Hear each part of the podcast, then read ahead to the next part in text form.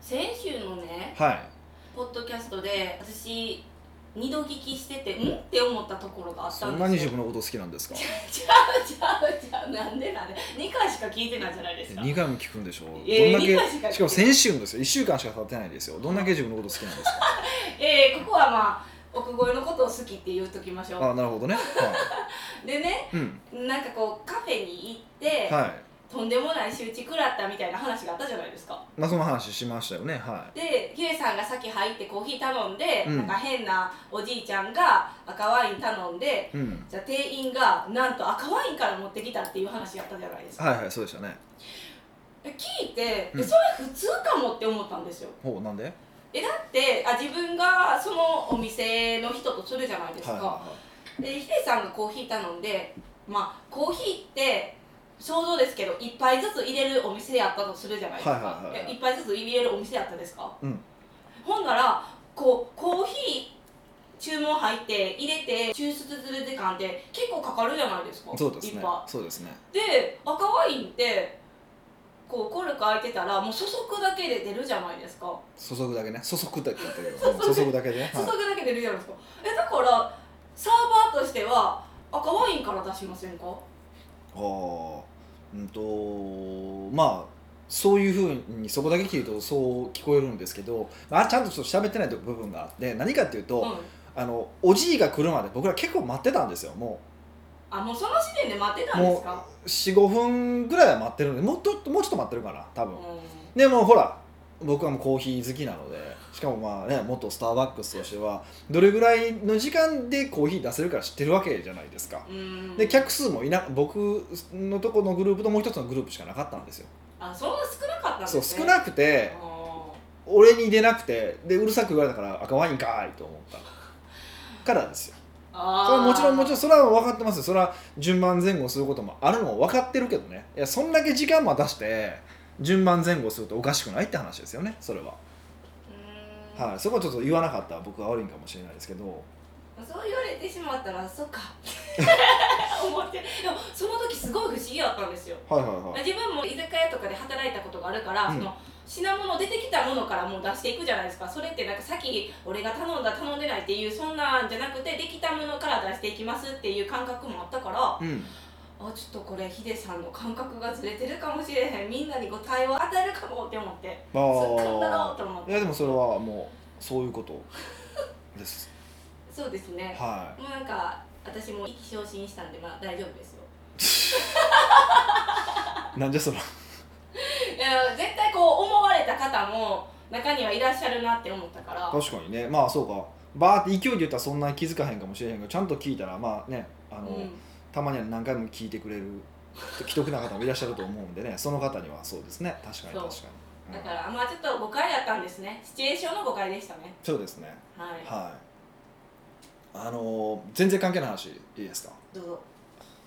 メール僕ら使うじゃないですか、まあ、僕はうちは G メール使ってるし、まあ、結構 G メール使ってる方が多いと思うんですけどあのスタッフにメールで指示飛ばす時ってあるじゃないですかででもそのメール指示飛ばしたからといってスタッフが本当にやってくれるかどうかとは限らないでしょおーまあその2人の信頼関係ですよねそうそうそうであのそれってみんなどうやって管理してるんかなと思って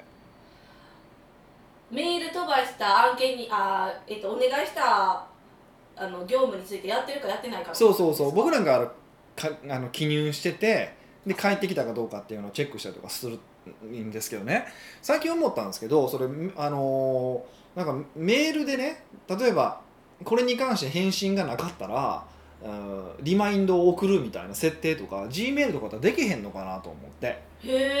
えなできたら嬉しいなと思ってアドオンで結構いろんなんできあるじゃないああのいろんなあのアドオンがあるんですよそのメール送信した時に送信した瞬間にアーカイブに入れて見えなくするとかっていうのは設定としてできるんですよアドオンさえ入れればできるんですけどそれできるんかなって最近思い始めてでまあ僕とミカだけとかだったらあの、まあ、特定のソフトを使って特定のそのねなんか使なんか使ってやるってやればいいし基本ぼ僕はそれを推奨してるんですけど数多くに支持してる人とかってどうやって管理してるのかなって思ってでもしそういう G メールのなんかなんかアドオンをご存知だったら誰か教えてほしいなってちょっと思ったんですよえそっちなんか俺が今から教えるねみたいな感じじゃなくて違う違うだから教えてくだ さいみたいえなそうそうそうそうだからもし送ってそう送った時に一緒にあの何日以内に帰ってこなかったらリマインド送るみたいな自分にリマインド送るみたいなはなんか設定できへんのかなと思って、い、うんなんか聞く限りなさそうな気がするんですけどねうん、でも意外と世の中には同じことを考えてる人がいてるからあると思うんやけどねまあそうですね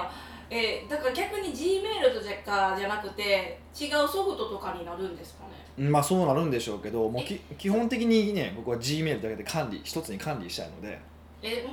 ば G メールはないけどこういうソフトは知ってますでもいいんですかいやそれは G メールに特化したまあ、一応一応いただければ一応いただければありがたいんですけどでも例えば G メメールを打ちま G メールでメールを打ちましたでもう一回リマインダーをのそうアプリを起動して入れますとかはあのそういうのはなしいもうもう G メール一つでそ完う結そうできそうるそうみたい僕はなだから G メール見て今付箋とかあの、う手錠でやるっていう管理の仕方をしてるんで、うんそれ以外でなんかいい管理の仕方があるとかそういうこういうソフそうそうソフトがあるよと誰々行こう言った時には、何日後にちゃんと自分にもリマインド送るみたいな確認してねっていうリマインドが送るみたいないえなんでそんなんが必要なんですかいやなんとなくふふと思っただけです、うーんね、数その結構今管理する人が多くなってきててうんうん、指示するのをあヒデ様ですかそうそうそうでその時にあのしこのこれこいつら指示したことやってなかったも俺分からへんなと思ってきていよいよ そうですねあの投げた案件すら忘れちゃうってことですよねそうそうそうそうそう投げてしまったことさ忘れてしまったらあー僕なんかもうそれでなくても忘れるので、うーんもう本当に死ぬほど忘れるじゃないですかそうですねもう今日買い物行くものをコンビニまで行こうとしてコンビニの間で忘れてますからねそれはちょっとちょっと心配ですよってよく言われます言われるぐらい忘れますよねいやそんな忘れないですし逆になんでそんなに忘れられるんかがわからないですいやもうだから僕はそそこにメモリ脳のメモリを使ってないんですよ多えだもうメモろうって思います分そメモるしかないもんいやまあそれそうなんですよだか なるらほ普ど段はメモったりとか、まあ、基本僕タスクはね付箋に書いてやるからうん書きさえすれば確実にやるんですけどもうそうじゃないものに関しては一切やらないからこの間もなんかなんかなんかお願いされたかなんかでパソコンを開いてそのウェブで何かを調べるやったと思うんですけど開いた瞬間もう忘れてた んですよねでしかもその人が前にいるにもかかわらず僕はフェイスブックを見始めたんですよねであれあ違う違う違うなんか調べようと思ったんやと思ってもうそれもうびっくりですね前の人も持ってた人も多分向こうの人はフェイスブック見てることすら気づいてないんですよあパソコン画面こっち向いてるじゃないですかだから調べ調べてくれてると思っててもでであれ何やったっけ何やったっけと思ってあれ何でしたっけってここで聞くわけにいかへんからめっちゃフル回転させてう聞かないんやそこはいやそこでき何でしゃ何でしたっけって言ったらこの開いてて何しとってんのそうそう23分開いて見て見てたわけじゃないですかフェイスブック何しとってんって話じゃないですかこれはあかんと思ってめっちゃ面白いですめっねちゃ思い出したんですよ必死でまあ忘れることあまあ年ですしね年々いやそれ昔からら昔からそれあそうなんですか僕小学校の時からランドセル忘れて学校行くぐらいでしたからまあそこは同じ同じなんや私も2回ぐらいあるんですあマジですかグランドセル忘れてんのとあの学生服着ないで何で行ったんですか高校に T シャツ着たまま行くっていうねヤンキーじゃないですかいやしかもあれなんですよそれ結構秋口は寒い時期なんです よ寒って気づいて気づいたら羽織りそうなもんじゃないですかそうですねまさかの気づかずって いうねそういうキャラやったら愛されキャラみたいなイメージですけどねなんか「今日も忘れたんかい」みたいいやなそう今日もっていうほどは忘れないですけ どさすがにねでも結構そういうのはあるんですよ本当にね僕そういう短期記憶まあ長期記憶もですけど弱いんですよねすっごく弱いんですようーん不思議でそれちょっと脳外科医に見てもらうとかないんですかいや見たからといって治らへんや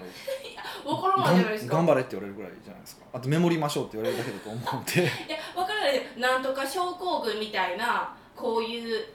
あの人も中にはいるっていうのを知ることもすごい良くないですかいや知ったからといってそうだよねって現状認識なだけでしょもうすでに僕現状認識してるからあの病名つけるかつけないかだけの差じゃないですかで特にその精神的な話って結構病名つけるから悪いってこともあると思っててあそうなんです例えかば何やったっけあの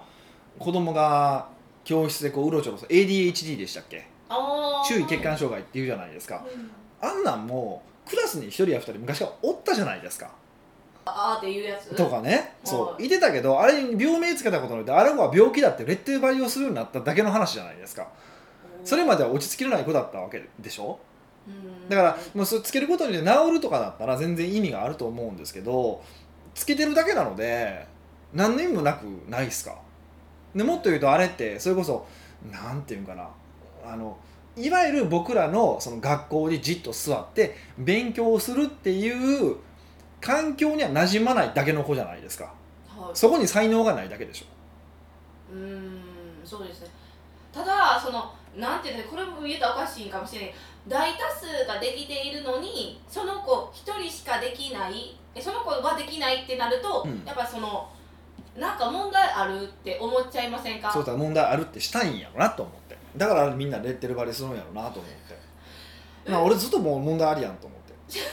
そうですよ いやそうじゃないですかだってそんなわけのわからんもうねすぐ忘れ物するし学ラン着てこうへんしそうそうそうで会社もま,、ね、まともにちゃんと出勤せえへんしって考えたらうんそうこれたまたまね今自分でビジネスをしてて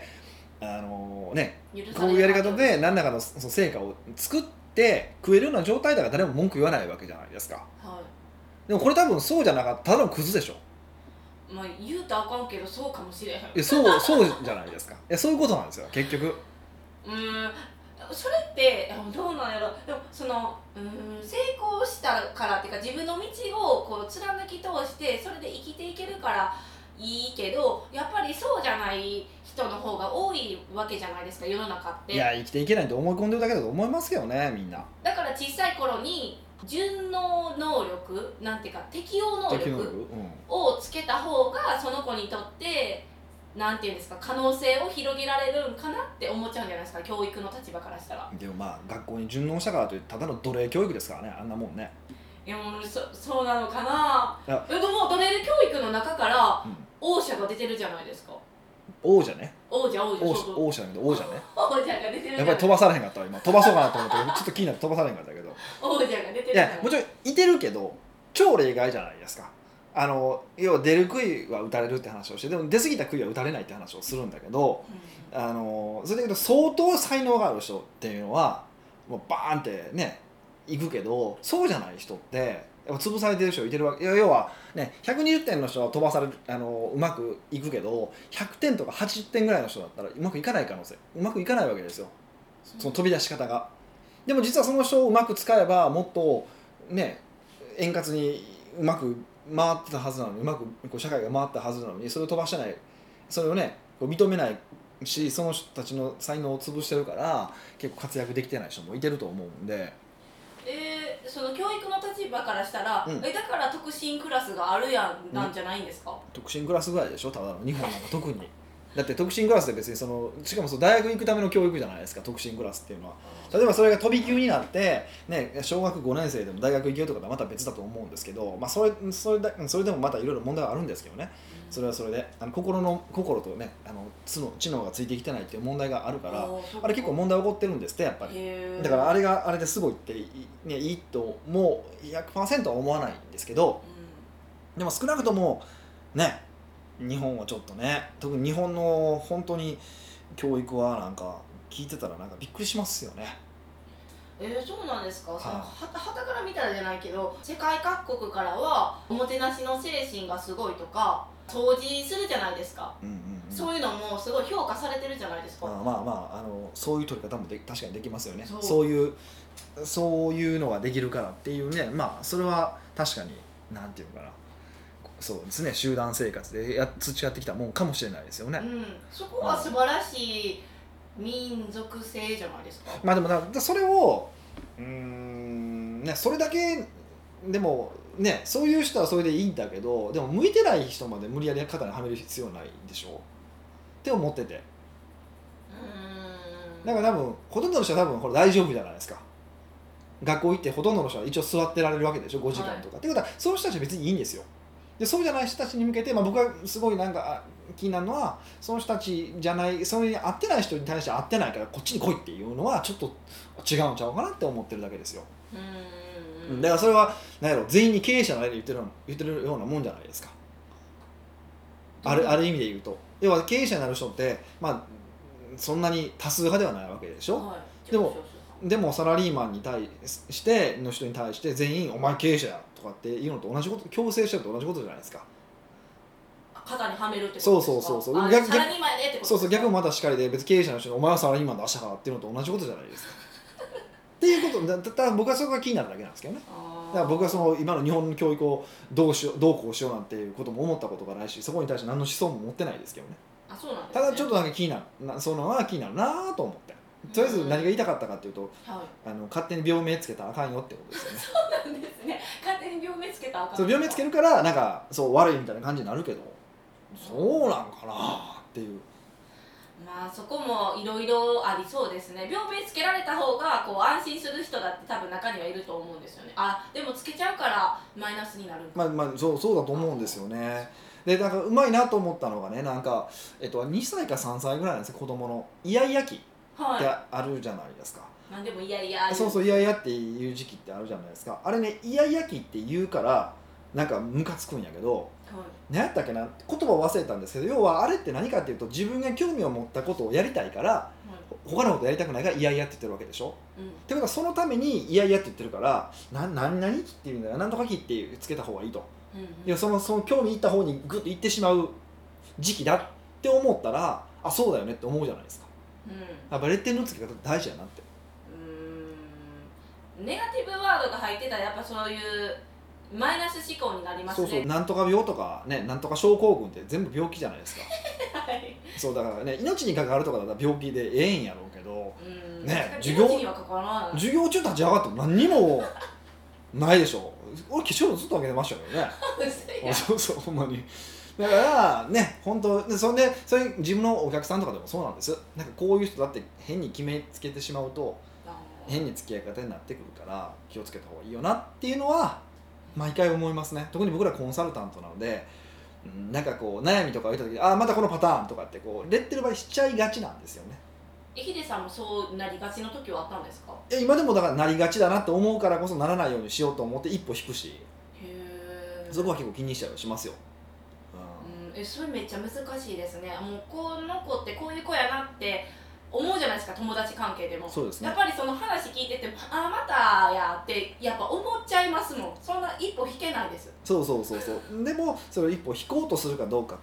えひ引けるかどうかは別の話をして引こうとするかどうかって結構大事なんじゃないかなっていうことですあはい意識するってことですそうか引こうとすればいつかは引けるようになってくるし少なくとも引こうと意識はするし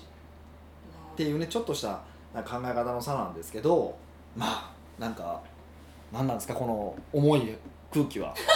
あ重いですなんかい重いなと思っちょたっんでといつものカジュアルポッドキャストではないですねうん、ちょっとそろそろ行きま しょう北岡秀樹の奥越えポッドキャスト奥越えポッドキャストは仕事だけじゃない人生を味わい尽くしたい社長を応援します改めまして北岡ですミカですはい今日のお話ははいえっとねニックネーうム、んボリオリ体型さんより、うんやることが分かっているのに行動できない時の対策についてご質問が届きましたなんかちゃんとまとめてくれてるんですね。やっぱりね思うほんまはこういうふうに自分でミカがこれをまとめて開始するっていうのが理本想なん来でのすよ、本ね、来の流れだったはずなんですけどだんだんだんだん手抜き始めていや手抜いてないでいよいよこのボリューム体系さんはもうそのサッカーにやってくれてるっていうね金払えよこれいや金は払わないけどこうねやっぱ私のこと思ってくれてるなっていうのが分かりますよねなるほどようわかんだないかでら皆さん質問する時はテーマまとめてくれたら嬉しいですすダメです北岡さん美香さんこんにちはこんにちはいつもお世話になっておりますはい今回はやることが分かっているのに行動できない時の対策についてお伺いいたします、うん私は講座やパーソナルレッスンでアドバイスをする機会がありますうんその時はクライアントに成果を出してもらえるように状況をよく聞いて簡単な行動まで落とし込んでからアドバイスしていますうんやりたいゴールに対して全体の状況はこうだからゴールに行くにはこれをこの順番でやればいいそして最初はこれだけやれば良いというところまでをお伝えしますうんさらにうまくいっている時はこんな感じと NG な時はこんな感じと目安もお伝えしていますうんあとはやるだけなんですがそうすると頭では分かったけど感覚がつかめないという反論が来る時がありますなるほどやっていくうちに感覚がつかめてくるという話をするのですがどうも感情的に納得できないようですうん私はやりもしない状況で感覚がわからないとできないというその感覚が理解できないのでうんこのパターンに入るとしんどいです確かに面倒くさいですよね そうなんですかわるわるわる何か感情的に OK を取れていない部分があるかもしれませんうんうんそこで質問ですうん北岡さんがやることを分かってるんだしまずはやってみてと思うけどクライアントが行動できない場合どのようにアプローチされているのでしょうかお話を伺えれば嬉しいですなるほどねえっとまあこれって今回はこの方コンサルタントをされてるからあのあれなんですけどこれあのご自身が行動するっていう時要はやること分かってるんだけども行動できないっていう時も多分同じ話だと思うんで、ね、コンサルの方以外も役立つかなと思って今回これ取り上げてもらったんですけど、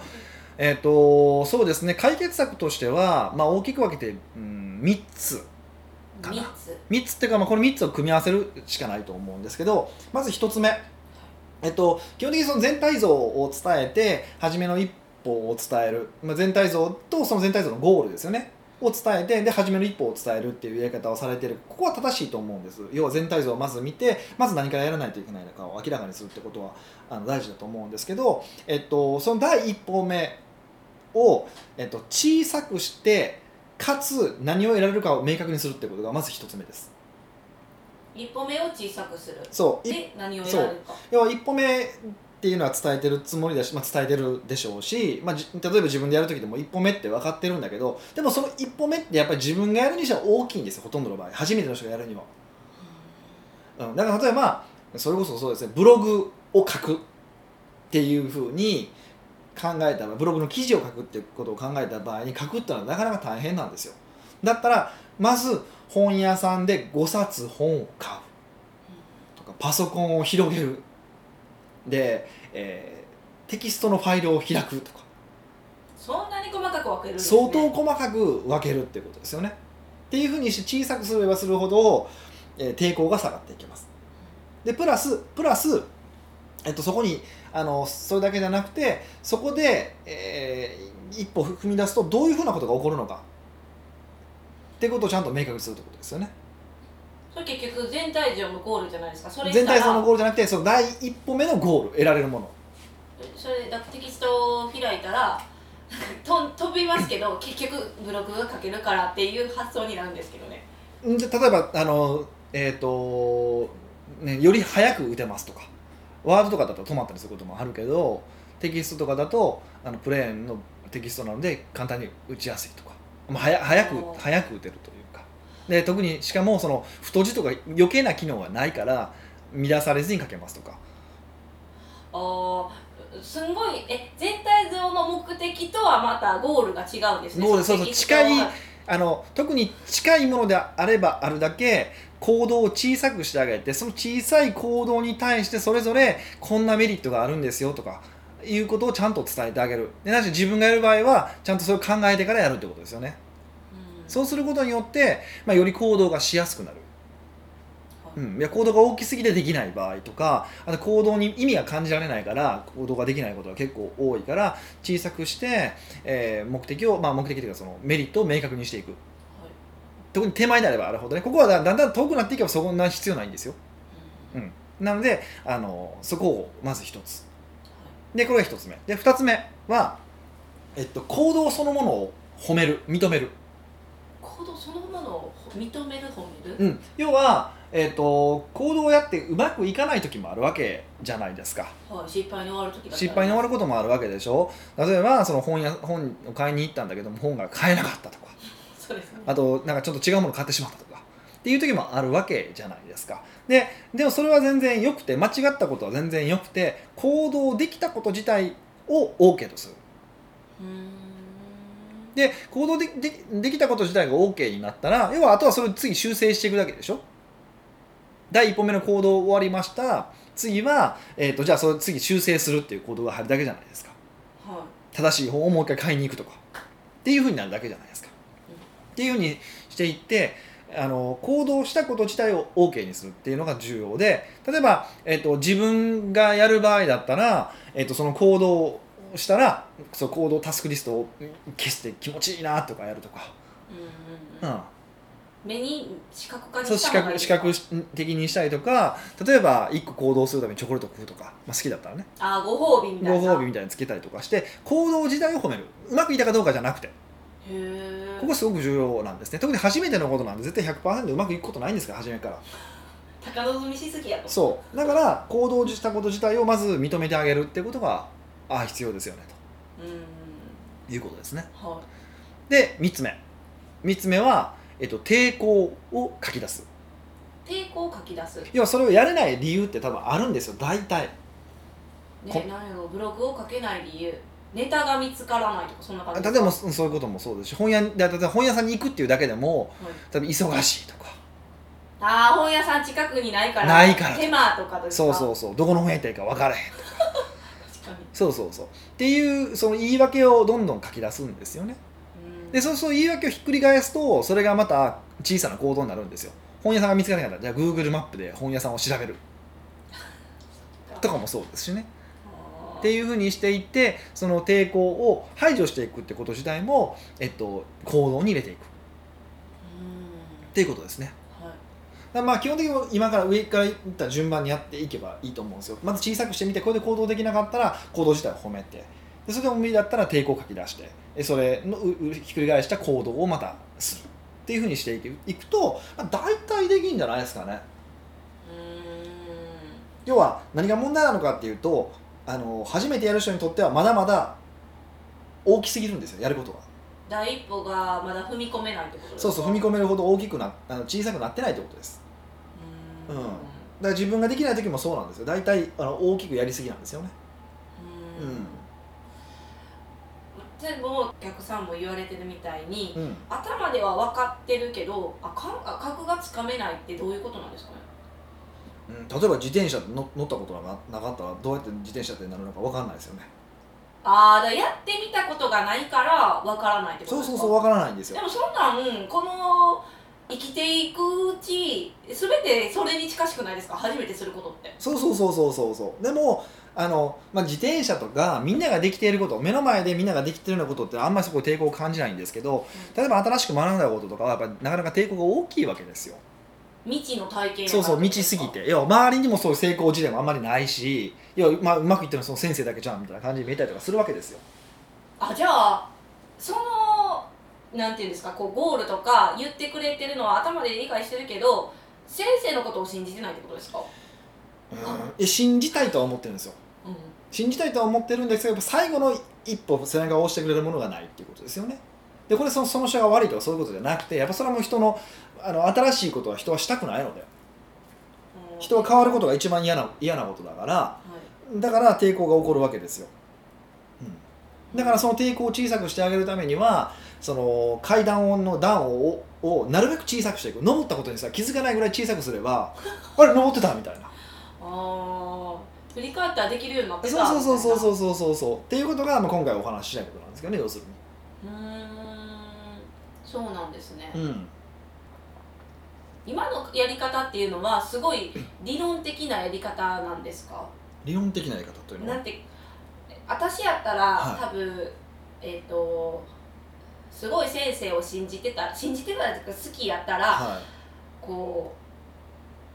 う意味が分からんくても頭で理解してなくてもやるしうん例えば分かったけど感覚がつかめないって思ってもやると思うんですねいはいはいはいはやからそのそれって別にそんななんか階段を小さくしてとかそういう話じゃなくて感情でも動いてるじゃないですかいそうですねだからその感情で動く人はそういう理論だって立てられたことに対応できるんかなって思ったんですこよ、れも感情ですよだって小さくするっていうのは階段を小さくすするとかそのそのすぐのメリットを教えてもらうっていうのは要は登ってることに気づかせないぐらい階段を小さくしてるだから精神の抵抗をなくしてるっていう意味では実はそれ感情の話なんですようん感情の抵抗をなくすために登,、ね、登ってることに気づかなかったら抵抗しようがないでしょそうですね抵抗するもの登がろないうもん、あ登ろうとしてるって思うから抵抗が起こるわけじゃない感情の抵抗が起こるわけでしょうんだから気づかせないようにするっていうテクニックですよね。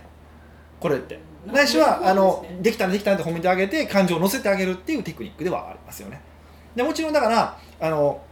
言ってる通りその先生の言うこと、まあ要はまあ、この方だったらコンサルタントだから、えっと、コンサルタントとかの言うことを100%信じる信じてもらえるっていうのが一番ありがたいし僕もそうなってほしいと思うけど僕もクライアントさんに対してはねできれば少なくともその僕と契約期間がある間はそうあってほしいと思うけどもでも信用してくださいって言って信用してくれるもんじゃないでしょそうですそねれあの自分が今度人のことを信用するかどうかの話も同じことじゃないですか、はい信用してくれって言われが信用するわけじゃなくて徐々に信用っていうのは信頼っていうのはこう醸成されていくものだからあのこういうふうにしてなんか行動できたで成果が出たで初めて信頼するわけでしょうんうんだから信頼をしてもらう信用してもらうためのツールでもあるということですうん結局最後の信用信頼って成果を出すことしかないんですよねまあそうですよねそうそうそうそうそうそうだからあのもうその仕方この人の腕があるとかないとかそういう話じゃなくてそういうもんだってことですアドバイスすることももう難しいなって思ってしまいましたわまあだから人によりますよだから全然